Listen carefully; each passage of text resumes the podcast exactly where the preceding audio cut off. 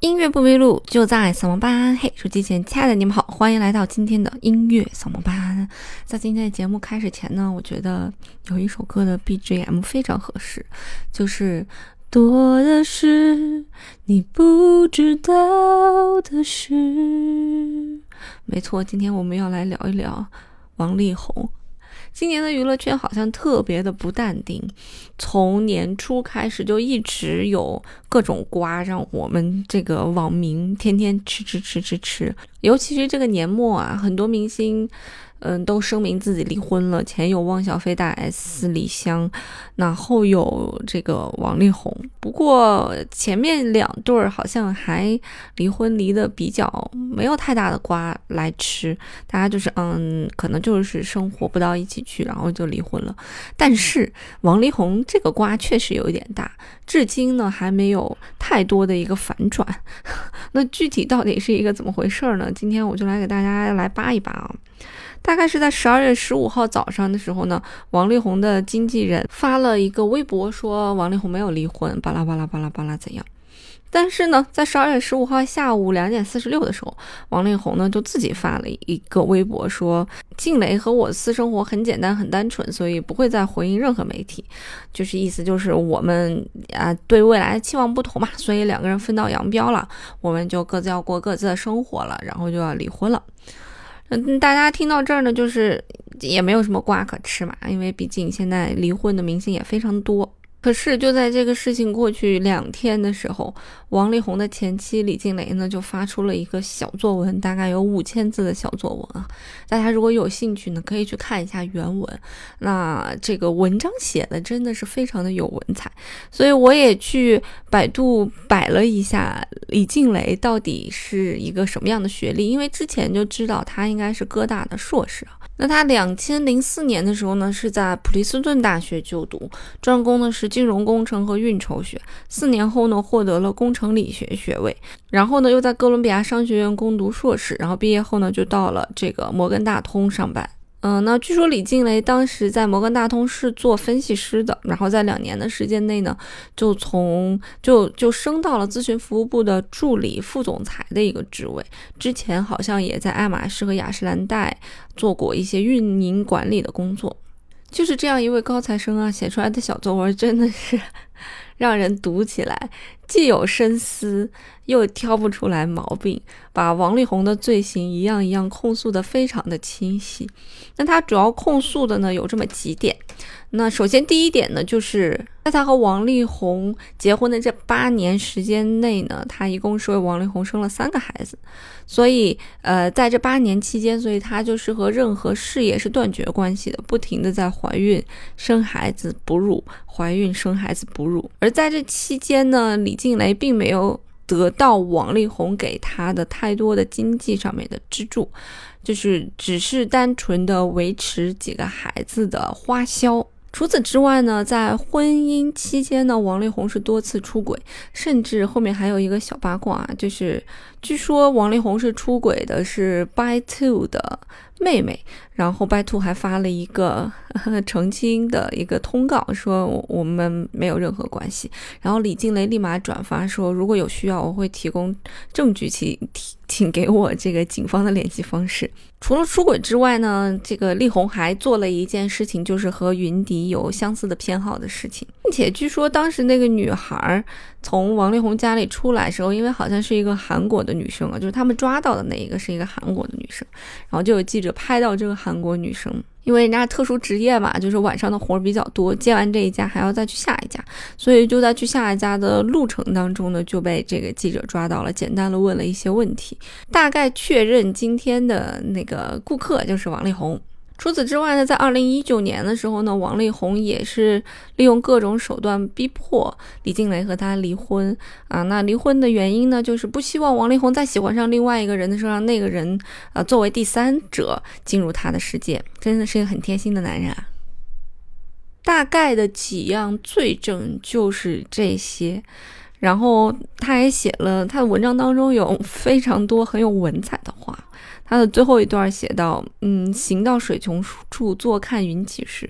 到了深渊，今天以后的每一天都只会越来越好。”这句话勉励自己，也勉励所有正在经历人生磨难的你。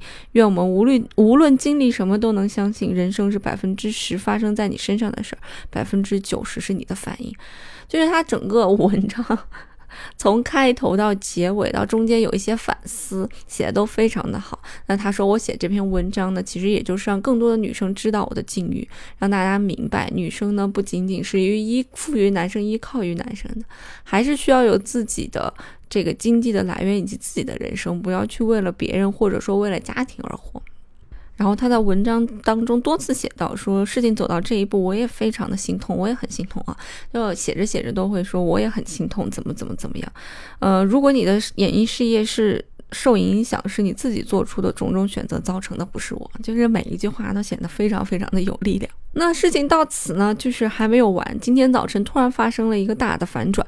王力宏的爸爸呢，嗯，八十多岁的老人了，自己发了一个手写信啊，拿着这个手写信以及照片来控诉李静蕾的控诉。大概意思就是王力宏绝对没有对不起你的事情，也绝对不是败类。首先，他控诉第一点就是当时怀孕的时候，其实是李静蕾要挟王力宏的啊，并不是王力宏同意的。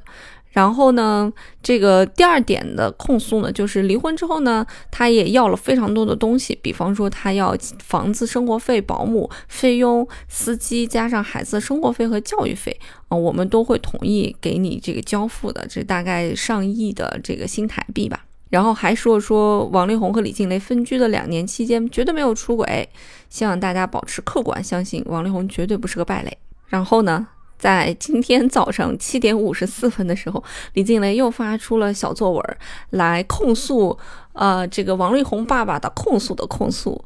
写的是真的是文采斐然，就是写完之后让大家更相信王力宏的这件事情是真的了。感觉王力宏爸爸做的这件事情和这个吴谦的妈妈做的事情有一点像，反倒把自己的儿子推向更深的深渊了。那他他的微博里面附了一张图，这张图是王力宏发给他的，说。如果你承认你在十七号发的那一篇小作文是你在神志不清的情况下发的，那我就会把你现在住的那个房子是乌江的一套，呃。上亿，大概有四个亿新台币的这样一个豪宅，就送给你。然后李金雷又生气了，显然自尊心受到了严重的打击，然后又开始写了一篇依旧是文采斐然的小作文。首先，他就先写到说：“我看到王爸爸年纪这么大了，还要为四十五岁的儿子出来说这样的谎，拍这样的照片，觉得很心痛，也很不敢相信。”这句话是不是写的非常非常的高明？我们都是成年人了，出了事情应该自己面对，自己做的事情由自己来负责承担。我原本是不想要提及太多的，很遗憾需要公开讨论这些不堪回首的往事。这每一句都写得非常的好。然后李静蕾就开始解释啊。他这个王力宏父亲的控告到底是怎么一回事？他说呢，其实就是李静蕾大概是在十六岁的时候就已经认识王力宏了。那两个人在这个交往过程当中，因为他前一篇文章也写了嘛，在他认识王力宏的时候，在很长的一段时间内，王力宏有各种各样的女性朋友，超越友谊的女性朋友。那直到后来呢，王力宏是想以结婚的名义和李静蕾交往的，所以他们俩在这个交往的过程当中呢，没有采取任何的避。孕措施，所以在这个过程当中呢，两个这个正常人那自然就是自然受孕了嘛。那在这个受孕过程当中呢，他就说说，那我就因为我已经怀孕了嘛。当我告诉力宏的时候，王力宏非常高兴，说啊太开心了。但是当王力宏告诉他的家人的时候呢，啊在商量过后，王力宏回过来又问李静蕾说，那你能不能把这个孩子打掉啊？所以当时李静蕾也。非常的不解，说怎么怎怎么能这个家庭能说出来这样子的话呢？所以他就给了王力宏两条决定。第一条决定就是，呃，依照我们的约定，就是因为我们本身交往时候就是以结婚目的来交往，现在怀了孩子，那依照我们的约定就是结婚。那第二点呢，就是如果你不想结婚也无所谓，但是因为这是一个生命，我会珍惜它，把它生下来啊，大概就是这么个意思。那随后呢，两个人就结婚了。那对于数亿台币的生活费费用的这些要求呢，他也回应说：“说我没有要求一毛钱的赡养费，我只是声明说，我希望啊，就是我们两个人的婚姻关系不要影响到孩子的生活品质。”李静蕾也讲了说：“原本我是要求王力宏把。”嗯，我们一起生活，就是他和他孩子一起生活的这处房产，留给李定雷和他的孩子们，但是王力宏拒绝了，说可以借住，但是以后还是要还给他的。然后他也讲到啊，说一九年之后呢，就是他开完小巨蛋演唱会之后呢，他们两个人就分居了。王力宏从此就过上了自己想要过的单身生活，他想到哪就到哪，他想回家就想回家，他想吃什么就想吃什么，他想干什么就干什么，他想来陪伴孩子的时候就来陪伴孩子。但是呢，我也没有在孩子面前说一句他不好的话。而且在这三年期间呢，王力宏没有出席一次圣诞节的家庭聚会，而孩子们的生日也经常的缺席。然后最后出了一个。大招说，针对以上几点，如果有任何异议，请提出质疑，否则就构成诽谤。我要求王力宏先生在下午三点前公开道歉，否则我将立即寻求法律途径，对你和王爸爸提出诽谤的。嗯，控告很抱歉，逼不得已再次占用了社会资源，真的是这两篇小作文写的太好了。先不说别的吧，我就是觉得这两篇小作文实在是写的太好了。高知女性还是非常的可怕的，尽管王力宏一家都是高级知识分子的家庭，但是出了这样的事情，好像因为也不占理嘛，没办法解释嘛，所以怎么办呢？只有让高知的这个儿媳妇啪啪的一次次打脸。而且他的这个王爸爸出来做解释之后呢，真的又是打脸的升级版本。网友们也是非常搞笑啊，然后发现，在李静蕾发文的那天晚上，周杰伦就在 ins 上面取关了王力宏，我真的是服了网友们了。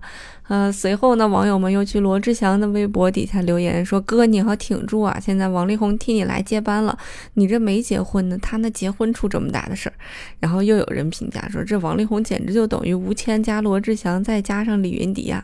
网友真的是太有才了。这件事情也告诉了我们这些女性一个道理，就是不要为其他任何的人而活，要为自己活，这一辈子才不会有遗憾。否则为任何人活着，心里面或多或少，嗯，多多少少的都会有那么一些不甘心，尤其是对于这种。本身就可以实现自我价值的女性而言，却自己委曲求全八年的时间，只是生育孩子、养育孩子，不停的受委屈，不停的委曲求全，不停的在传统的观念里面觉得我要保全这个家庭，我要保全丈夫的名声，我也要保全自己的名声，所以走到这一步，也真的是很心痛，真的是很无奈，真的是。嗯，很伤心。那就如他说的话一样，这已经是谷底了。今后的路要怎么走，只会一步比一步好。好吧，今天的八卦就到这里了。音乐不迷路，就在扫盲班。我们下期再见啦！